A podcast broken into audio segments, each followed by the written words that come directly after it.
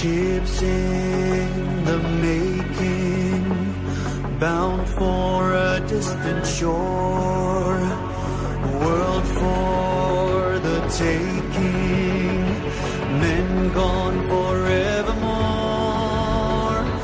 boarding and setting Sexto Continente. Dirigido por el obispo de San Sebastián, Monseñor José Ignacio Monilla.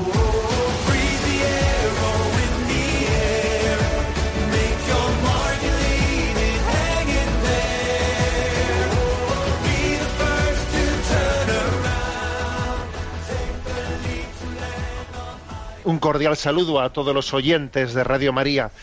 Un día más, con la gracia del Señor, nos disponemos a realizar este programa llamado Sexto Continente, que lunes y viernes de 8 a 9 de la mañana, una hora antes en las Islas Canarias, realizamos aquí en directo en Radio María España. Hoy, 29 de julio, el calendario nos anuncia a Santa Marta. Y permitidme una palabra de eh, una entradilla sobre ella, porque es la mujer que nosotros hemos recordado por ser corregida por el Señor.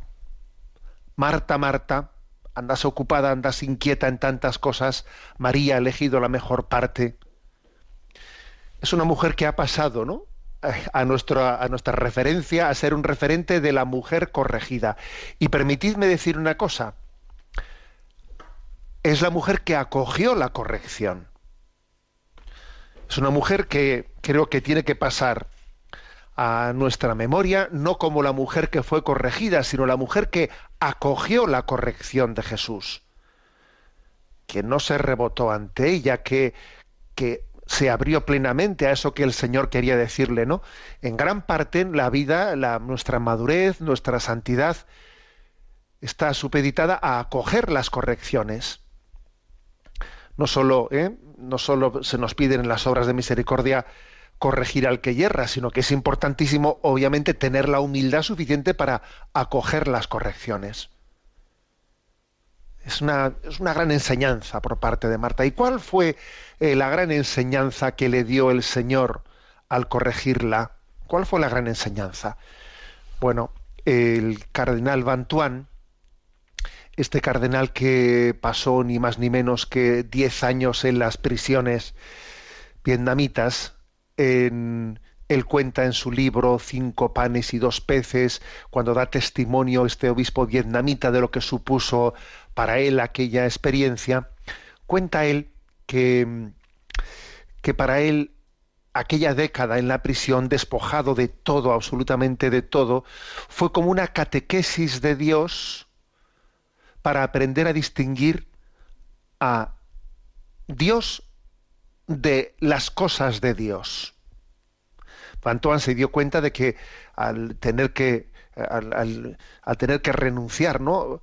a, a, ser él el que llevase las riendas de la diócesis, al ser eh, despojado de su libertad, él tenía en su mente tantas cosas, tantas preocupaciones, todo eso que tenía que llevar entre manos, cómo va la diócesis, qué problemas tenemos, y él siendo, sintiéndose responsable de todo eso, eh, vamos, parece que todos los problemas de la diócesis pasaban por él, por él, por él, qué peso tan grande siente uno cuando es el responsable de las cosas y entonces parece que él eh, lleva sobre sus hombros el peso de todo, ¿no?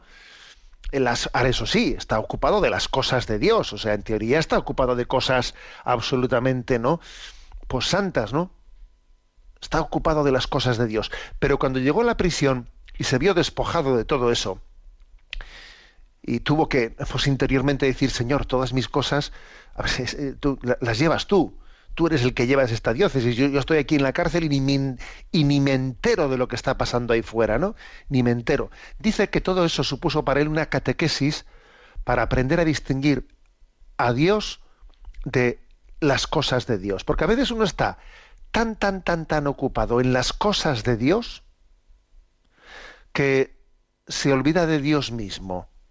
O si no, si llega, si no llega a olvidarse, digamos que a Dios mismo no le pone en el centro de su corazón, porque es que las cosas de Dios son las que están ocupando el centro del corazón. Aquella corrección que le hizo el Señor a Marta era una corrección no porque estuviese ocupada en las cosas de Dios, porque, porque eran buenas, necesarias, ¿no? Y la prueba es que luego Jesús cenó y cenó muy a gusto. Pero lo que le estaba corrigiendo es que nuestro modo de ocuparnos de las cosas de Dios no puede ser hecho de manera que perdamos la presencia de Dios.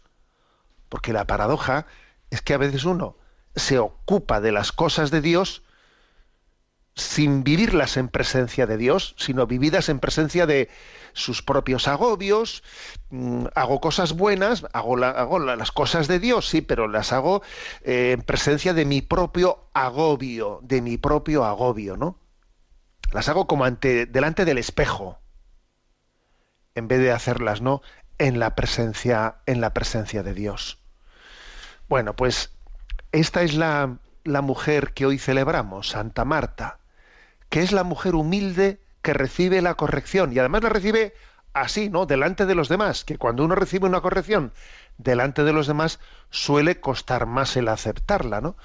Marta recibe la corrección delante de sus hermanos y no por eso se rebota. Y además la corrección que el Señor le hace a Marta es una corrección que, no, que nos hace a todos nosotros. ¿Acaso estamos más ocupados, más centrados en las cosas de Dios hasta el punto de, agobiarnos en ellas y vivirlas sin la presencia de Dios? ¿Acaso el centro de nuestra vida son más las cosas, cosas de Dios que mi relación personal con la persona de Dios, con la persona divina? Puede, puede ocupar, puede ocupar las cosas el lugar que debiera únicamente de ocupar la persona, la persona divina, la persona de Jesucristo, y el Padre y el Espíritu, obviamente, ¿no? Bueno, pues este es el, este es la gran enseñanza de este día de, de Santa Marta. Queremos vivir en presencia de Dios y, y nos encomendamos a ella. Marta, mujer humilde, que acogiste la corrección de Jesús intercede por nosotros para que todas las cosas que llevamos entre mano, todas nuestras ocupaciones, estén hechas en presencia de Dios y que las cosas de Dios no nos aparten de Dios. o paradoja. Intercede Marta por nosotros. Sexto Continente es un programa que tiene interacción con los oyentes a través de las cuentas de Twitter y de Instagram arroba obispo munilla a través del muro de Facebook que lleva mi nombre personal de José Ignacio Munilla. Y también decir que hay una página web multimedia www.enticonfio.org en la que tenéis entrelazados pues muchos recursos de evangelización que se han ido por ahí generando.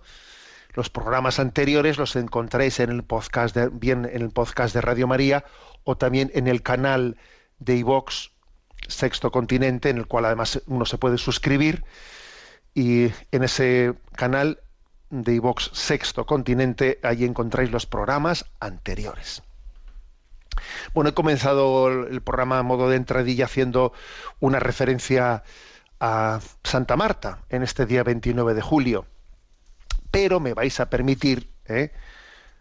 por aquello de que uno eh, se llama José Ignacio y además lleva, tengo el nombre de, el nombre además de San José, pues el, pues, eh, nombre de Ignacio de Loyola, y además siendo obispo también de esta diócesis nuestra, esta diócesis de San Sebastián, que tiene dentro de ella como uno de sus, como su tesoro, ¿no? Pues eh, en Loyola, el lugar del nacimiento de San Ignacio de Loyola, me vas a permitir una referencia a este, a este gran santo, en un aniversario muy especial en el que nos encontramos. Bueno, eh, lo digo por el hecho de que pues el miércoles pasado mañana, vamos, ¿no? Celebramos la fiesta de San Ignacio de Loyola, con la que concluye el tiempo de julio. Y os decía que estamos en un contexto especial para nosotros, porque este año celebramos a Ignacio en el contexto del quinto centenario del inicio de la primera vuelta al mundo. ¿sí? Eh, aquella vuelta al mundo de Juan Sebastián Elcano, un hijo de Guetaria, también de esta tierra de Guipúzcoa, pues nacido muy cerquita, porque desde Guetaria hasta Loyola pues hay muy pocos kilómetros, ¿no? Bueno, pues eh, Juan Sebastián Elcano iniciaba, iniciaba eh, su vuelta al mundo hace 500 años, en el 1519, y la terminaba en 1521. Comenzaba aquella vuelta al mundo bajo el mandato de Magallanes. Magallanes muere por el camino y es Juan Sebastián Elcano el que corona aquella proeza ¿no? de la vuelta al mundo. Salieron 240 hombres y cinco naves y solo llegaron 18 hombres de los que habían salido. Fijaros, de 240 solo 18 fueron supervivientes, ¿no? Y únicamente una nave llegó dando la vuelta al mundo, de las cinco. Bueno, ¿y por qué quiero y, por qué mezclo yo eh, la fiesta de San Ignacio y esta, este aniversario de la vuelta al mundo? Hombre, porque llama poderosamente la atención que no pocos de los guipuzcoanos, ¿no? que han dejado una huella muy honda ¿no? en la historia de la humanidad, fuesen coetáneos entre ellos, ¿eh? fuesen coetáneos. Y me refiero de forma especial pues, a Juan Sebastián Elcano, a Ignacio de Loyola, a Andrés de Urdaneta, a Miguel López de Legazpi, ¿eh? todos ellos, Miguel López de Legazpi de Zumárraga, por cierto, ¿no? donde yo fui párroco 20 años, bueno, la verdad es que han sido guipuzcoanos que han dejado una profunda huella ¿no? en la historia de la humanidad bueno, pues por grandes proezas y grandes gestas y que vinieron al mundo con una escasa diferencia en el tiempo. San Ignacio de Loyola era solo cuatro años más joven que Juan Sebastián Elcano, ¿no? Urdaneta era algo menor que Íñigo de Loyola. Legazpi tan solo era dos años más joven que, Urdaneta, ¿no? Bueno, y entonces la pregunta es, bueno, esta concentración en espacio y en tiempo, ¿no? De estos referentes históricos, ¿esto qué es mera casualidad? ¿Es mera casualidad o, o es la consecuencia de los valores morales y espirituales de una, de una época? porque es curioso, ¿no? Que mientras que Juan Sebastián Elcano luchaba por coronar la misión encomendada por Carlos, Carlos I, ¿no? Carlos I de España y V de Alemania, le había encomendado esa, eh, pues, se le había encomendado a Magallanes. ¿eh? Lo que ocurre es que después, por los avatares de la historia, es Juan Sebastián Elcano el que, el que corona, ¿no? Esa encomienda de Carlos I. de, de llegar a las Islas Molucas y, con, una trayectoria la que suponía dar la vuelta al mundo, ¿no? Y él luchaba en medio de los océanos, viendo cómo la, la tripulación se diezmaba, aquejada por el escorbuto, y al mismo tiempo que estaba allí al límite del límite del límite, ¿no? Juan Sebastián Elcano en medio de los océanos, Íñigo se estaba debatiendo en ese mismo momento en Loyola entre la vida y la muerte, convaleciente por las heridas sufridas ¿no? en la defensa del castillo de Pamplona. ¿Mm? Hubo un momento en el que su vida pendía de un hilo y fue en torno a la fiesta de San Pedro, donde recibió allí pues, un don de salir, ¿eh? salir de, del riesgo de la muerte. ¿no? Estaba allí también luchando entre la vida y la muerte, uno en medio del océano y, el otro allí convaleciente en Loyola y Ignacio estaba a punto de iniciar la cruzada más decisiva de su vida, la batalla interior de la conversión. ¿no? Entonces son espíritus, ¿eh? son, eh, son, digamos, personalidades que han sido fraguadas en un mismo tiempo histórico y en un mismo contexto, ¿no? Y que para entenderlos, para entender a Ignacio de Loyola hay que entender también a su tiempo, al cabo de unos años, cuando Ignacio de Loyola escribe sus ejercicios espirituales, recurre a la famosa metáfora del rey temporal y el rey eternal. ¿eh? Y más o menos, ¿eh? pues lo que dice Ignacio de Loyola en esa meditación de los ejercicios espirituales, él dice, imagínate que el más noble e ilustre de todos los reyes ¿no? de, de la tierra te llamase para colaborar con él al servicio de la humanidad. Pues, pues ¿En quién está pensando Ignacio de Loyola? Pues eso, ¿no? Imagínate, pues en su tiempo, pues ese, pues era Carlos I, ¿eh? Carlos eh, o, Carlos V, el emperador, ¿no? Imagínate que, te llama Carlos, ¿eh? Carlos I o Carlos V te llaman y te dice, mm, ¿vienes conmigo? ¿Estás dispuesto a que, a que fletemos una flotilla, ¿no? Para dar la vuelta al mundo. Te, ¿Estás dispuesto ¿no? a correr todos los riesgos, a explorar océanos por los que nadie ha pasado nunca? ¿Estás dispuesto a, pues eso, a meterte en esta empresa sabiendo que es muy posible que no seas capaz de coronarla? De hecho, de 240 solamente 18 llegaron a dar la vuelta al mundo, ¿no? ¿Estás dispuesto? ¿Estás dispuesto a arriesgar tu vida? ¿Serás fiel? ¿eh? ¿Serás fiel súbdito de este Señor en bien de toda la humanidad? Y entonces dice Ignacio de Loyola, ¿no? Pues qué honor sería servir a tan, rey, a tan gran rey, siendo copartícipe de sus sufrimientos y alegrías, ¿no? Y entonces dice San Ignacio, dice, pues bien, piensa ahora que quien te hace este llamamiento no es un rey temporal, sino el rey eternal, el autor de cielos y tierra. ¿Cabe mayor honor en tu vida que servir al rey de reyes? Fijaros, ¿no? Para conocer el aquí San Ignacio de Loyola, al poner esta comparación, está retratando su alma, su alma, ¿no? Y entonces uno entiende que ese Juan Sebastián Elcano, ¿eh? pues, y ese Ignacio de Loyola, y ese Urdaneta, y ese Miguel López de Legazpi, estaban fraguados, fraguados, ¿no? En un mismo, en un mismo lugar, ¿no?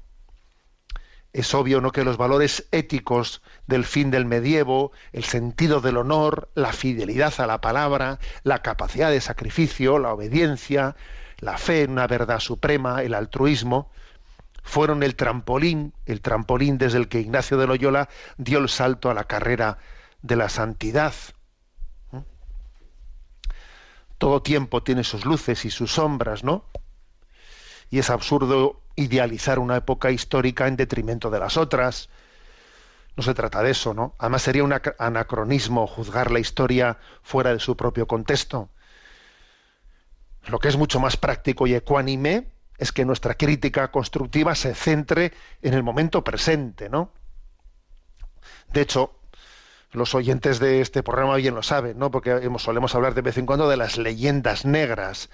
Uno de los males más frecuentes de la cultura contemporánea suele consistir en avergonzarse de nuestra historia, ¿no? Llegando a formular leyendas negras sobre el medievo y su encuentro con el Renacimiento y, sobre tantos otros pasajes, ¿no? De la historia. Formular leyendas negras en vez de hacer lo que hay que hacer, que es reservar la, la crítica, la crítica constructiva para el momento presente, que eso sí que, ¿eh? Las hazañas llevadas a cabo por aquellos notables guipuzcoanos difícilmente se podrían haber podido realizar en un contexto cultural en el que se reivindicaran los derechos en detrimento de los deberes, que es lo que nos pasa hoy en día. Hoy en día todo el mundo re- reivindica sus derechos, ¿no? Y nadie reivindica sus deberes. Claro, así difícilmente se hubiese podido llevar a cabo aquellas gestas, ¿no? Aquello difícilmente pudiese, haber se pudiese haber realizado en un contexto en el que confundimos la voluntad con la apetencia, el amor con la atracción, la libertad con el siempre con el simple li- libre albedrío. Difícilmente, ¿no? Me ha parecido especialmente certero, ¿no? el retrato moral de nuestra cultura formulado recientemente por Juan Manuel de Prada. Juan Manuel de Prada recientemente, ¿no? Pues escribía un artículo que creo que fue el 17 de julio en ABC en el que hacía como un retrato de nuestra cultura liberal, ¿eh? o con esos ribetes de liberalismo, ¿no? Cultural en el que en la que claro con ese con esos parámetros difícilmente no se podría llevar adelante pues determinadas gestas y, determi- y se, se podrían haber escrito determinadas páginas de la historia no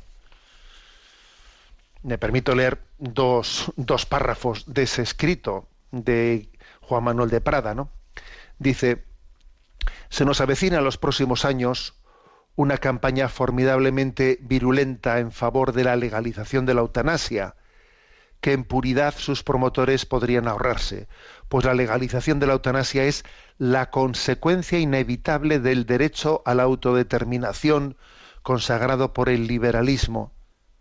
El hombre endiosado por el liberalismo reivindica el pleno derecho de propiedad sobre sí mismo, el derecho a gozar y disponer de sí mismo sin cortapisas.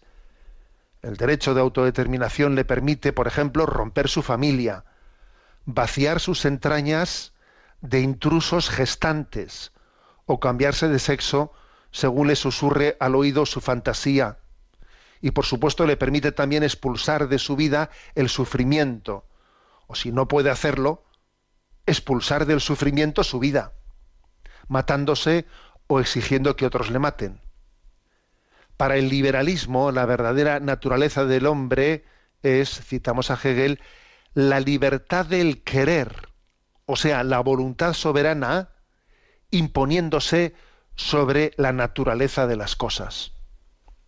Así el hombre autodeterminado puede dictaminar que una vida que comporta sufrimientos no es una vida digna, pues según su voluntad codiciosa de bienestar, todo lo que nos aleja del placer no es vida digna. E inevitablemente exigirá que el ordenamiento jurídico le garantice al derecho a esa vida digna, permitiéndole deshacerse de su consorte, del hijo que crece en sus entrañas, de su pene, de su vulva y hasta de su misma vida, cuando no reúna las condiciones de calidad exigidas por su voluntad. Para el hombre autodeterminado hoy, por supuesto, un derecho a la vida, pero no una correlativa obligación de vivir. Y allá donde los derechos no tienen obligaciones correlativas, ya se ha instalado el más absoluto nihilismo filosófico, moral y jurídico. Bueno, luego sigue el artículo, ¿no? Pero este artículo de, del 17 de julio, que tiene el título de Muerte digna, creo que refleja bien, ¿no? Refleja bien esta, eh, esta diferencia de valores, ¿no? Tan, tan ostensoria. Eh, insisto, ¿no? Que para el liberalismo de nuestros días, además que es una mezcla de liberalismo, de marxismo, ni se sabe muy bien, ¿no? ¿Qué es esto? La verdadera naturaleza del hombre es la libertad del querer, libertad del querer. Las cosas son como yo quiero que sean, ¿no? Es como la voluntad imponiéndose a la naturaleza de las cosas. ¿eh?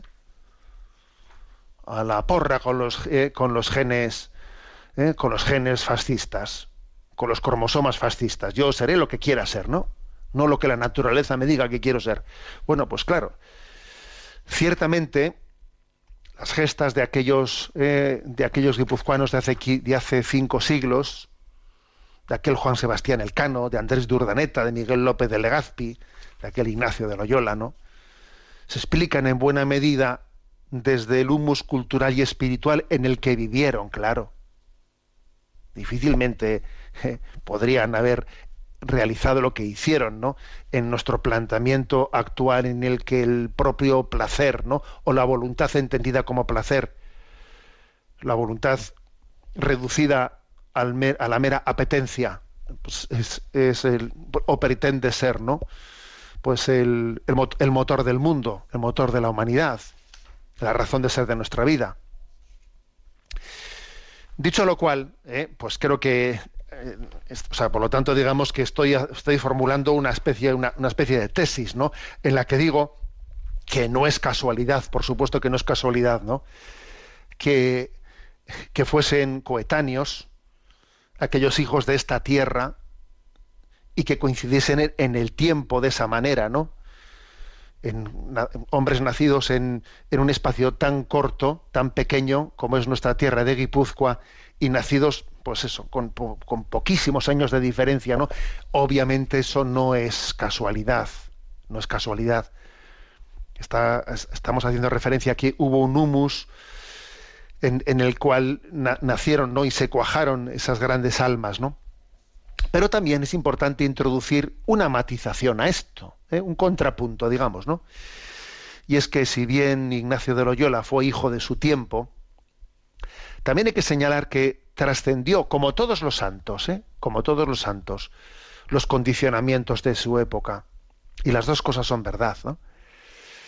El, el intuitivo Chesterton, ya me perdonaréis, ¿no? Que le repita que, que, le cite tanto. El otro día iba por la calle, me para una señora y me dice, oiga, usted cuando vaya al cielo le va a abrir la puerta a Chesterton, ¿no? Porque yo creo que tendrá que salir a recibirle, porque como le cita tanto, Eso me dijo la mujer por la calle, ¿no? Y nos reímos un poco.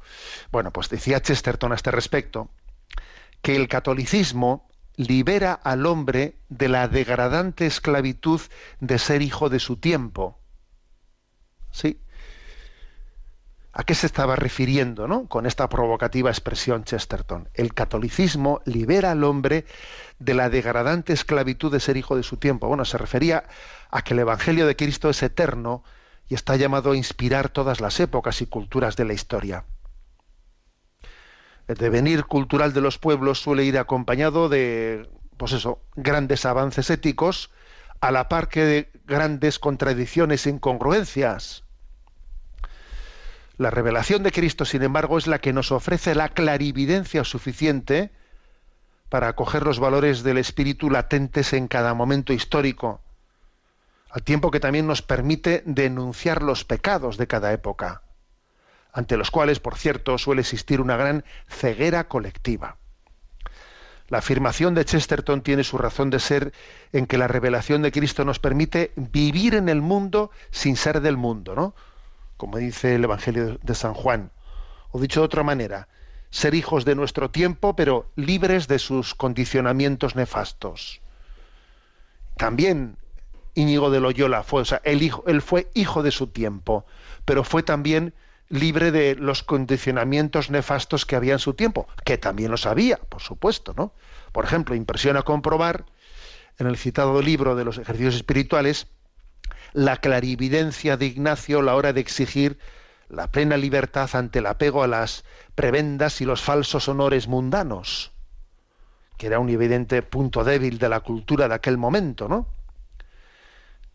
Y por el contrario, Ignacio requería, nos requería, nos requiere estar dispuestos a ser considerados como locos a los ojos de este mundo. Nada de vanos honores. O sea que Ignacio de Loyola fue hijo de su tiempo y las cosas que realizó pues se explican ¿no? por los valores, los grandes valores morales ¿no?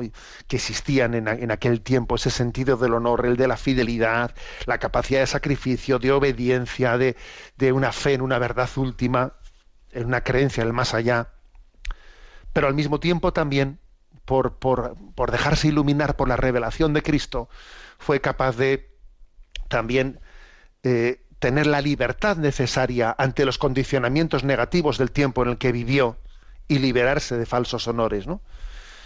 Bueno, pues todo esto lo digo porque estamos celebrando este año la fiesta de San Ignacio en el 500 aniversario de la Vuelta al Mundo, ¿no? Que es una buena oportunidad para conocer el contexto histórico de San Ignacio, al tiempo de que para acercarnos a conocer nuestras raíces históricas. ¿eh? Ojo, raíces históricas tantas veces ignoradas y manipuladas desde las ideologías de nuestro tiempo. Porque las, las ideologías, las falsas ideologías del tiempo presente, se construyen de espaldas a la historia, ignorándola, ignorándola, porque no les interesa esa historia, pero es la historia real, ¿eh? es la historia real, son los guipuzcoanos que han marcado que más han marcado a la humanidad a lo largo de su historia. Por eso también en este programa hacemos ese repaso por el famoso libro de Vittorio Messori de leyendas negras de la Iglesia. Bueno, pues hemos comenzado el programa con Santa Marta y hemos, lo hemos continuado por San Ignacio. La cosa va de santos, ¿no?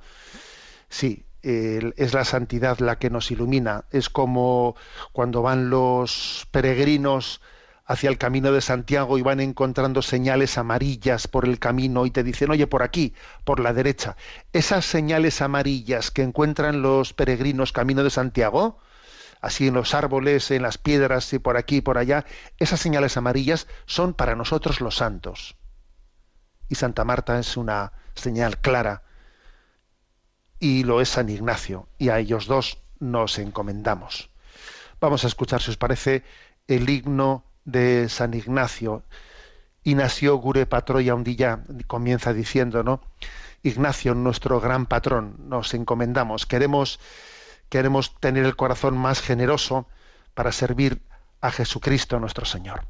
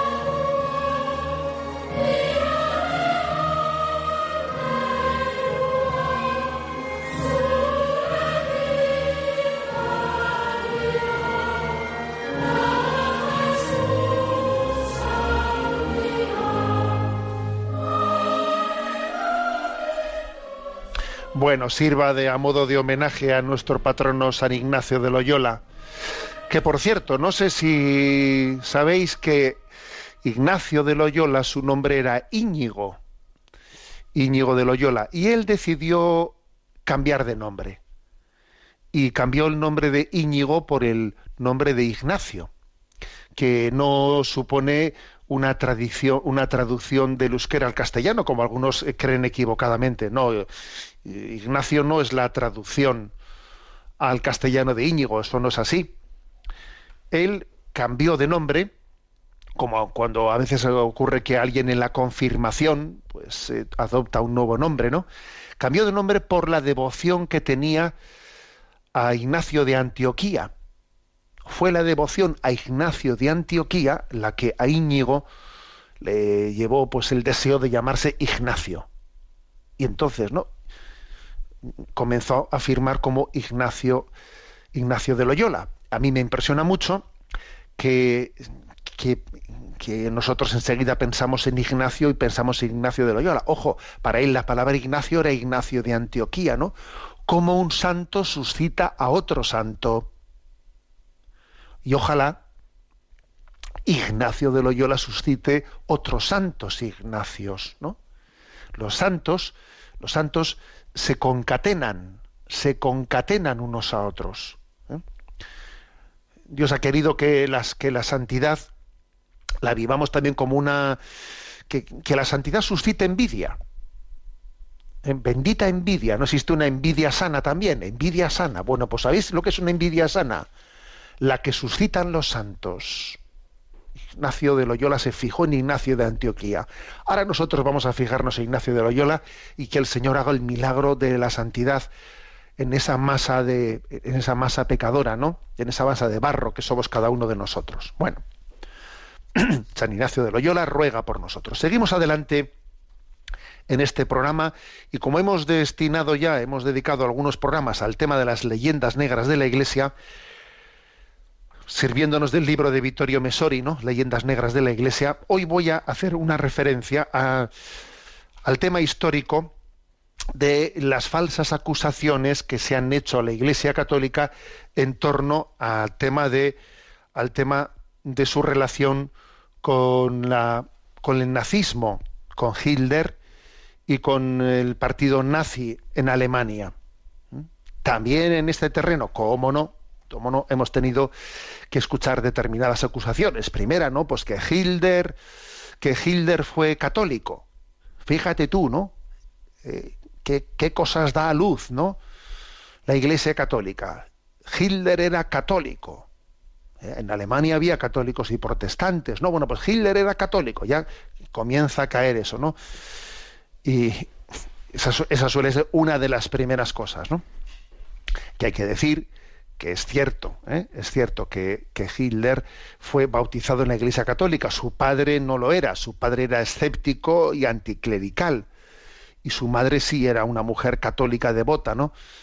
Pero claro, pues el niño pues fue arrastrado por, digamos, por, por la rama paterna, y en cuanto que su más tierna infancia pasa, pues hizo su primera comunión, dejó de ir a misa y de participar en los, en los sacramentos, y ya durante su juventud, Hitler bueno, pues estaba totalmente en el desprecio del cristianismo y se interesaba por la mitología, especialmente la mitología germana, teutónica, eh, tenía interés especial ¿no? por la historia hindú de la raza aria, ¿eh? y de así de ahí su posterior elección de la esvástica, ¿no? y además era muy aficionado a la astrología y al yoga. Curiosamente de esto se habla poco, ¿eh? pero esta, esta es la realidad. ¿Eh? Luego también, digamos, otra, otra acusación que suele hacerse es principalmente, mm, suele ser esta segunda, ¿no? Es que eh, el concordato actual, incluso el que está en vigor, el que tiene el Vaticano, la Santa Sede con, con la Iglesia Católica Alemana, fue firmado, ¿eh? fue firmado con la Alemania nazi. O sea, el Vaticano llegó a un acuerdo sobre su estatus, el estatus de la Iglesia, ¿no? En Alemania ha sido, mm, ha sido firmado oficialmente entre el Vaticano y la Alemania nazi, ¿no? Es lo que se llama el Concordat. Y entonces se, se achaca eh, esto a la Iglesia, ¿no? Bueno, pues hay que decir claramente, ¿no? Y comienza un poco el desmontar de esta leyenda negra, que ese concordato, que fue firmado el 20 de julio de 1933, ¿eh? entre la, la llamada no Alemania nazi y la Santa Sede, y es cierto que en él se establecen las condiciones de libertad religiosa para la Iglesia Católica y que sigue vigente, ¿no? Pues fue firmado por el que era entonces presidente de Alemania, Hindenburg, y entonces era canciller, todavía, todavía no era presidente de Alemania, entonces era canciller Adolfo Hitler, y fue firmado, entonces el Papa, por la otra, por la parte de la, Iglesia Católica, el Papa era Pío, Pío XI, pero fue firmado por el que era su secretario de Estado, que era Eugenio Pacelli, que sería el futuro Pío, Pío XII. ¿Mm? Sería el futuro Pío XII. Pero claro, decir, ¿eh? decir que este acuerdo fue firmado con la Alemania nazi, a ver, pues es un, es un deformar la realidad. Primero porque, porque es verdad que, para, que entonces todavía Adolfo Hitler no era presidente, era canciller, estaba comenzando ya, obviamente, ¿no? Pues todo el régimen nazi, pero obviamente en 1933 en absoluto todavía había mostrado todas, todas sus cartas, ¿eh? el régimen, el régimen nazi, en absoluto las había, las había mostrado. ¿eh?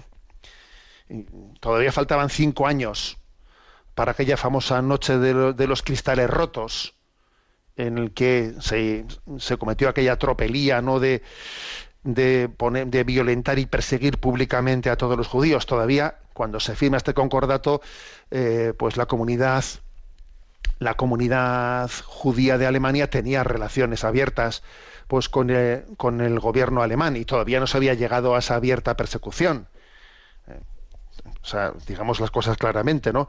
Que incluso, digamos, Winston Churchill, en ese mismo año, fijaros bien, en ese mismo año, había dicho una famosa frase, ¿no? Si un día mi, mi, patria, se refiere a Inglaterra, ¿no? Si un día mi patria tuviera que sufrir las penalidades de Alemania después de la Primera Guerra Mundial, rogaría a Dios que le diera un nombre con la activa energía de Hitler. O sea, Churchill en aquel momento ensalzaba a Hitler. A ver, pues porque todavía no, no se habían eh, puesto las cartas encima de la mesa, estaba la cosa incipiente. Entonces, en ese contexto es cuando se firma ese concordato. O sea, no, no saquemos las cosas de, de quicio, ¿no? ¿Mm? Eh, entonces, eh, la, vayamos un poco a la, contextualización, ¿no? porque lo, lo, que es verdaderamente, digamos, eh, importante señalar es que en 1937, 1937, por cierto, todavía dos años antes ¿no? de que el primer ministro británico Chamberlain ¿eh? Eh, hiciese el pacto de conciliación con Hitler, o sea, dos años antes de que de que el primer ministro británico hiciese un pacto de conciliación con, ¿eh? con Hitler, un pacto de conciliación que al final se mostró vergonzoso, pues porque hay cosas en las que no se puede pactar, ¿no? Con, con, un dragón no se puede pactar porque al final te va a comer. Pero bueno, dos años antes del pacto de los ingleses con Hitler, pues el Papa Pío XI publicó, ¿no? Publicó una encíclica una encíclica contra el nazismo, ¿eh? Eh, que tiene el título, bueno, en alemán, Mit Brender Sorge, con ardiente preocupación. Encíclica que se ordenó leer en las 11.500 parroquias católicas de Alemania, en la que denunciaba el Papa el calvario de la Iglesia y desenmascaraba el carácter anticristiano del régimen, incluyendo sus teorías raciales contra los judíos. El Papa escribe una encíclica contra el nazismo. La escribe cuatro años después de aquel, ¿eh? de aquel concordato firmado, porque durante ese, porque ese concordato había sido una auténtica un calvario, porque en cuanto que se, se firma el concordato y ya Hitler pasa a ser el presidente de Alemania, se comienzan continuamente a tener violaciones y violaciones. Y hay 34 notas oficiales de protesta por la violación del citado concordato desde el año 1933 que se firma hasta este momento en que Pío XI publica esta, esta encíclica, ¿no? Mit Bre- Brennender Sorge. Hay ya 36 notas de denuncia de la Santa Sede por incumplimiento del- de ese concordato. La furia de Hitler contra la Iglesia se desencadena sin freno, ¿no? Y Goebbels, ¿eh? Goebbels anotó en su diario cuando el Papa publicó, ¿no? Esta, esta encíclica apuntó: ahora los curas tendrán que aprender a conocer nuestra dureza, nuestro rigor y nuestra inflexibilidad. Entonces, entonces, no es cierto que existiese en absoluto, ¿no? No es cierto que, que existiese esa complicidad de la Iglesia católica frente al régimen de Hitler. Es más, a ver, hay un dato históricamente muy fácilmente comprobable, y es que en aquel tiempo en Alemania un tercio de la población era católica y dos tercios eran protestantes. Hitler no llegó al poder, porque acordémonos que Hitler llegó al poder después de unas elecciones democráticas, ¿eh? o supuestamente democráticas. Hitler no llegó al poder mediante un golpe de Estado. ¿eh? Y hay que decir que ninguno de los Länder o de los, digamos, eh, de los territorios, ¿no? En ninguno de los Länder de mayoría católica eh, mm, fue votado mayoritariamente Hitler. Hitler llegó a, las- eh, la presidencia del gobierno votado en los landers que eran de mayoría protestante. En ni un solo lander de mayoría católica salió vencedor en las urnas Hitler. Todo lo contrario, en los lander católicos, en todos ellos ganó el, el famoso eh, partido llamado Centrum, que era un partido que se decía siempre que gozaba de la bendición de la jerarquía católica, pues por su filiación demócrata cristiana o lo que fuere, ¿no? Pero en todos los lander católicos ganó Centrum frente a los lander protestantes en los que ganó el nazismo. ¿eh? Vamos a es un dato históricamente comprobable, ¿no? Decir también que otro episodio, otro episodio, digamos, muy significativo, es que después, mm, después de que se, comienza a configurar el régimen nazi dentro de la iglesia, dentro de la iglesia alemana protestante, existió, se erigió una organización llamada Deutschen Christen, cristianos alemanes, con una clara eh, con una clara vocación a ser la iglesia del Reich. ¿eh? En la iglesia eh, en la iglesia protestante ocurrió tal cosa, tal pasaje histórico, desde luego verdaderamente triste. El lema de esa iglesia protestante del Reich era una nación, una raza, un Führer. ¿eh? Y fijaros bien, digo esto por si alguno piensa que bueno esto tiene algún tipo de objetividad bueno pues que sepáis por ejemplo uno uno va al periódico Time eh, y lee el 17 de abril de 1933 ¿no? lee la crónica del el corresponsal del Time no que cuando en el momento en el que Hitler pasa a la presidencia del gobierno le hace la siguiente crónica, ¿eh? y dice lo siguiente, leo literalmente la crónica del Time de aquel día del 17 de abril de 1933. Dice, el gran congreso de los cristianos germánicos ha tenido lugar en el antiguo edificio de la Dieta prusiana para presentar las líneas de las iglesias evangélicas en Alemania en el nuevo clima auspiciado por el nacionalsocialismo. El pastor Felder ha comenzado anunciando, Lutero ha dicho que un campesino puede ser más piadoso mientras que ara la tierra que una monja cuando reza. Nosotros decimos que un nazi de los grupos de asalto está más cerca de la voluntad de Dios mientras combate que una iglesia que no se une al júbilo por el tercer Reich. Y se estaba refiriendo, eh, soltando una indirecta, a la iglesia católica que no se estaba uniendo al júbilo porque Hitler había pasado a ser el presidente de Alemania y entonces, eh, mmm, bueno, pues la Iglesia Católica callaba y entonces decían los otros hacían la fiesta eh, y los católicos no hacían la fiesta y entonces dicen, fijaros qué, imagen utiliza, ¿eh? Lutero ha dicho que un campesino puede ser más piadoso mientras ara la tierra que una monja cuando reza.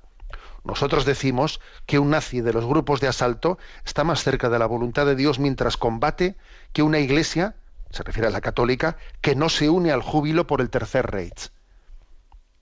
A ver, este es un dato histórico. ¿Y cómo es posible ahora que eh, en esa leyenda negra construida gratuitamente, cómo es posible, ¿no?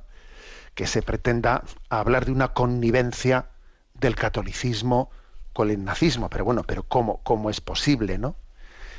Y sin embargo, bueno, pues ojo, eh, que también dentro de la Iglesia protestante hubo episodios heroicos contra el nazismo.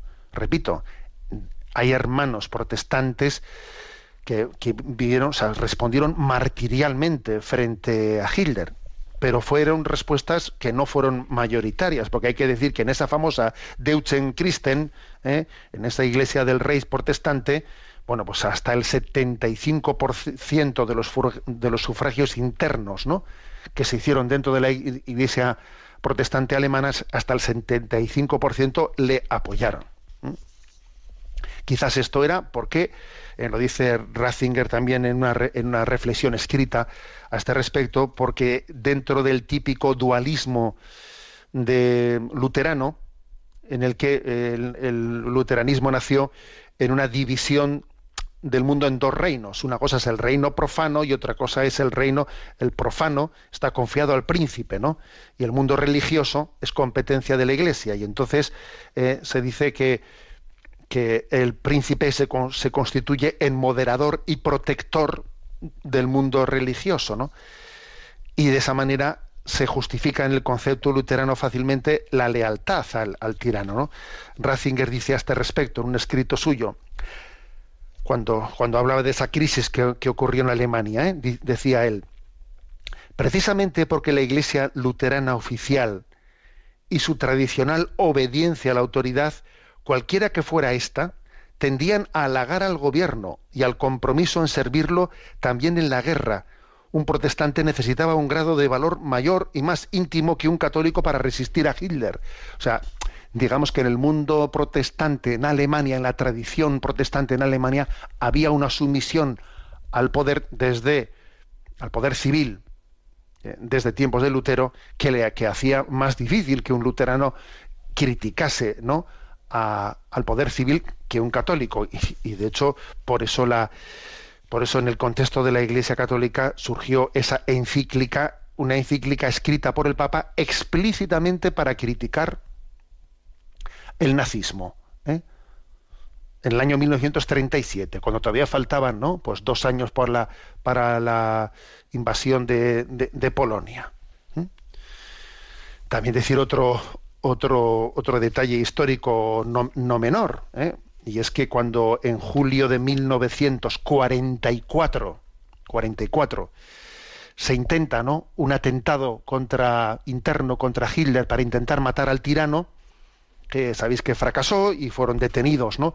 Fueron detenidos eh, los miembros del ejército que intentaron matar a, a, a Hitler. Bueno, una buena parte eh, de, de, quienes intentaron matar a Hitler en ese tiranicidio, intento de tiranicidio, y que fueron inmediatamente fusilados, eran, eran católicos.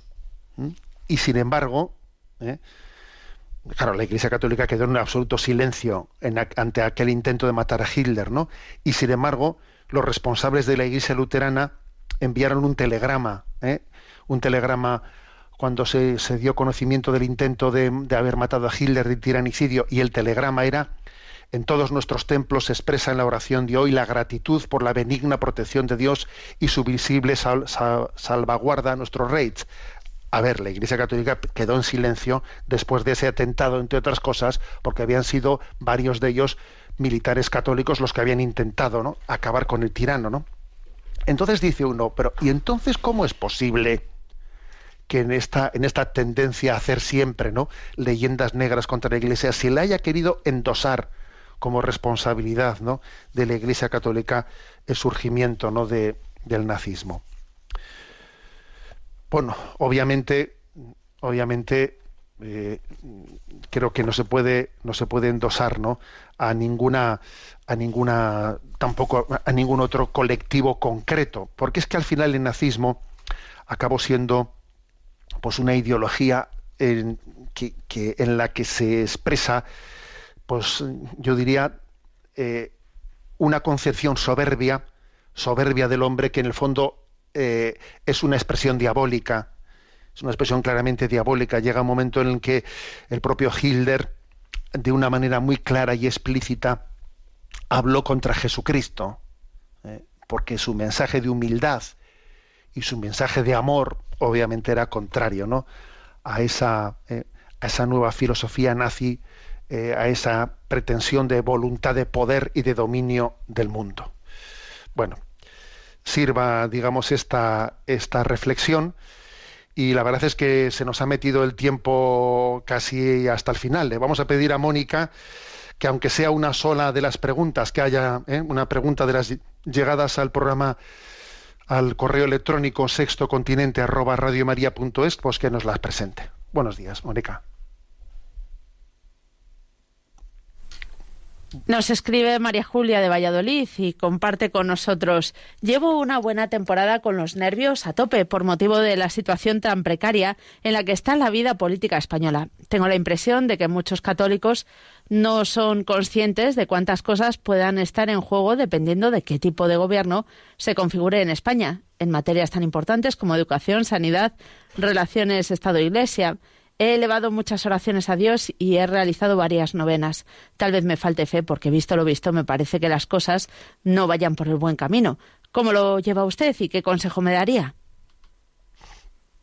Bueno, pues yo la verdad es que lo llevo con, con más paz que, que me parece que lo lleva usted, ¿no? Lo llevo con más paz.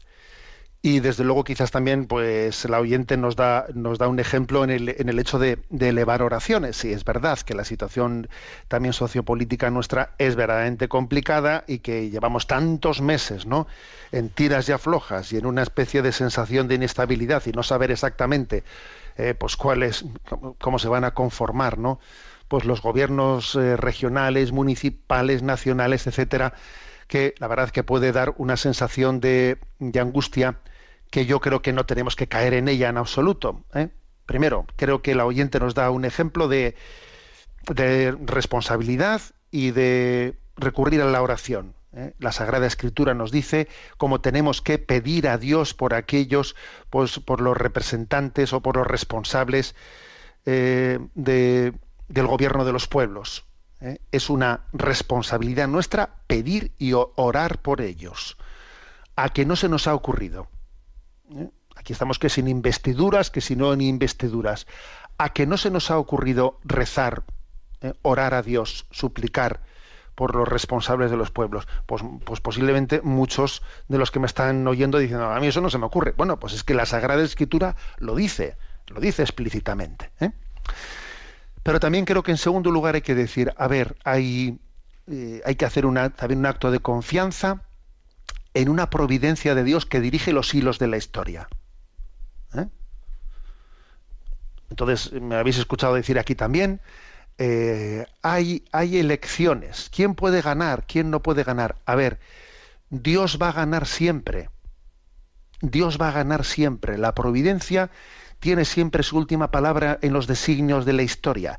Esto es importante eh, decirlo. ¿eh? O sea, la providencia siempre sale adelante. En eso Dios siempre, Dios siempre gana, entre comillas. ¿eh? O sea, la providencia eh, tiene un designio en cualquier circunstancia. Con lo cual, angust preocupación sí, angustia no.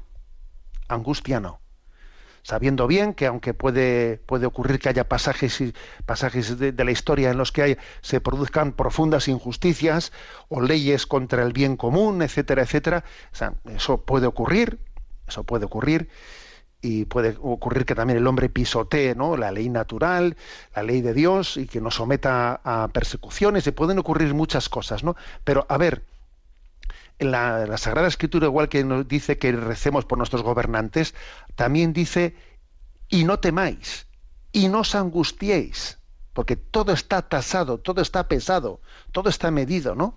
En la providencia divina. Luego, angustia ninguna. Yo creo que hay que hacer esta, doble lectura, ¿eh? como forma también de responder ¿no? a, esa, a, esa, bueno, a esta consulta que hace el oyente. Tenemos el tiempo cumplido. La bendición de Dios Todopoderoso, Padre, Hijo y Espíritu Santo descienda sobre vosotros. Alabado sea Jesucristo.